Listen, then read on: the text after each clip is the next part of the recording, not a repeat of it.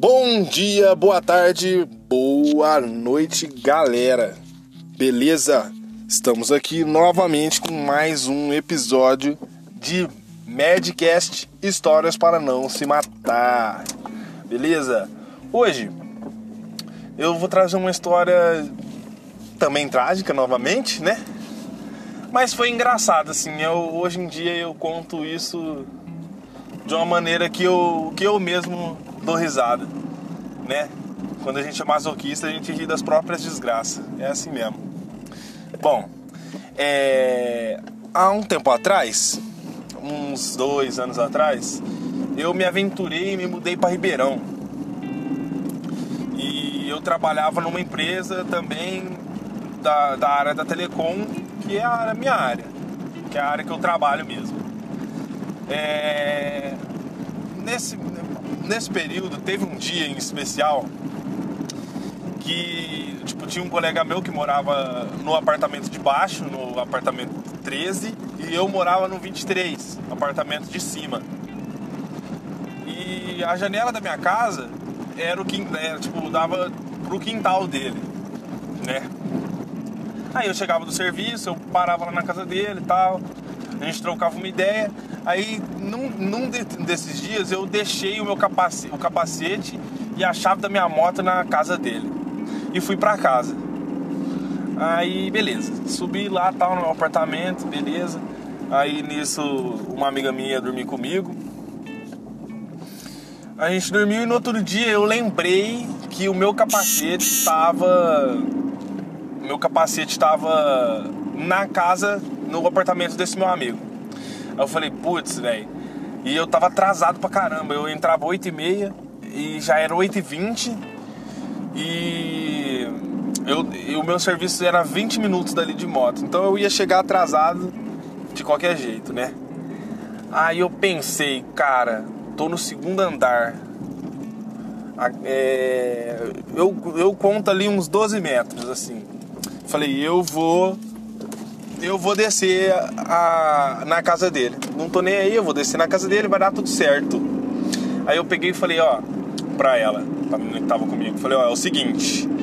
É, eu vou descer para ver meu capacete, para pegar meu capacete e minha, e minha chave, porque eu já tô atrasado e até eu ligar para ele, ele voltar aqui, vai demorar. Eu tenho que torcer para ele não ter fechado a porta tipo da varandinha que ele tinha ali. Beleza. Peguei naquele maior sacrifício, consegui descer, mas tipo assim, foi muito sacrifício. Aí nisso, eu entrei dentro da entrei dentro da da casa dele e tal, fui olhar, meu capacete não tava ali. Ele já tinha deixado meu capacete e minha chave na minha moto. Então, tipo assim, desci à toa. Literalmente desci à toa. Beleza. É... No que eu desci, eu falei, falei pra ela, ó, eu acho que meu capacete tá lá na minha moto, tem como você olhar pra mim? Ela desceu lá, tudo. Ah, seu capacete, sua chave tá na moto mesmo, que não sei o que. E eu trancado pra dentro do apartamento do cara, falei, beleza, vamos tentar subir de volta. E cara, que sacrifício, eu não conseguia alcançar a janela. Eu colocava o meu pé na janela dele e eu conseguia pegar a minha janela com as pontinhas do dedo. Mas não conseguia subir. É, e para ajudar, ao invés do otário ir descalço, alguma coisa assim, eu fui tentar subir de meia. Já sabe que não deu muito certo, né? Subir de meia vai escorregar pra caramba. E, e, eu não conseguia subir. Aí eu peguei e falei pra ela assim: olha, tem um roupão daqueles. Aqueles roupão tipo toalha que você põe no corpo. Tem um roupão lá no banheiro. Pega aquele roupão, enrola no braço e joga pra mim. Olha a ideia de jirico, cara. Eu peguei e falei assim. Aí eu peguei e falei pra ela: joga pra mim. Aí ela foi lá, buscou e eu tava meio que pendurado com as pontinhas do dedo no, na janela e eu não conseguia descer, eu não conseguia subir, eu tava literalmente preso. Meu braço doendo pra caramba, com medo da porra de cair. Beleza. Aí ela jogou o hobby pra mim. Segurou na perna, no braço dela assim, pá. Aí eu fui, enrosquei o, hobby na minha, no meu braço. Enrosquei o hobby no meu braço e e fui tentar subir. Quando eu cheguei na parte de cima da janela, que eu já tava com o corpo para dentro, logicamente, que aconteceu? O roupão rasgou. No que o roupão rasgou, cara, eu fui de uma vez para trás assim, aí tinha um muro, né? Eu bati a cabeça no muro, eu caí desmaiado lá embaixo. Foi tipo assim, foi horrível, eu apaguei. Nisso, a menina começou a gritar que nem uma histérica. Ai meu Deus, ele morreu, ele morreu. Mas, tipo assim, eu não tinha sangue, não rachei a cabeça. Por incrível que pareça, aparentemente, a... o muro amorteceu minha queda. Amorteceu minha queda. Aí eu fui acordando assim com aquela dor de cabeça e eu não conseguia sentir meu corpo. Falei, pronto, cara, fiquei paraplégico. Fiquei paraplégico, eu não conseguia mexer meu corpo, tava tudo doendo e tal. Aí eu falei, liga pra ambulância, liga pra ambulância. E nada dela ligar pra ambulância, ela desesperada. Aí os vizinhos tudo do, do apartamento já foi lá na, na janela olhar o que aconteceu. Aí beleza, aí eu consegui começar, aí eu comecei a mexer meu corpo aos poucos. Só que eu, eu recebi a, a notícia que eu não podia mexer, eu tinha que ligar pra ambulância. E o meu celular tava comigo no meu bolso, né? Eu, eu peguei e liguei, primeiramente liguei liguei pro meu serviço, né? Falando que não ia ter como eu ir, que eu tinha caído do segundo andar. Nisso que eu falei que eu tinha caído do segundo andar, já dropou dois amigos meus lá que trampavam comigo rapidão lá pra ver a cena. Aí eles olhou para a situação, começaram a rir, tá ligado? Tipo, não tinha como você não rir. Aí eu liguei pra. Eu liguei pro, pra ambulância e a ambulância já ligou pro bombeiro, porque como eu tava, eu tava trancado por dentro, né? Na casa do, do colega meu, eu tava trancado por dentro na casa. E, tipo, eles iam ter que arrombar a porta. Aí eu liguei pra ele. Eu falei assim, fulano, negócio é o seguinte. Primeiramente eu quero te pedir desculpa, mano. Desculpa mesmo. Eu vou te pagar. Mas é o seguinte, eu caí do, da, da janela da minha casa no seu apartamento, não consigo mexer meu corpo. A ambulância tá vindo e o bombeiro vai arrombar sua porta. Aí ele falou: pelo amor de Deus, não deixa arrombar minha porta que eu tô chegando aí. Aí ele veio correndo, chegou rapidão, tudo. Aí ele abriu, tipo, ele, assim que ele chegou, chegou a ambulância e o bombeiro. Aí na hora que, ele, que o bombeiro olhou assim tal, aí começou a rir e falou, Fei, o que você tá arrumando? O que você tá arrumando? Não é possível que você fez isso. Aí eles colocou na maca, veio tipo assim, três, três enfermeiros, veio uma pá de coisa, os bombeiros tudo ali para tentar me tirar dali. Aí eles colocavam na maca e o, e o, apartamento era muito apertado, então tipo teve que fazer muito rolê. Aí ele colocou assim e tal, aí ele, o cara até me zoou ainda. Falou, falou assim, ó, você vai ficar na maca que ela mexe um pouco, mas é mais seguro que aquele pano que você segurou. Aí eu falei, caralho, velho. Aí beleza, fui pra.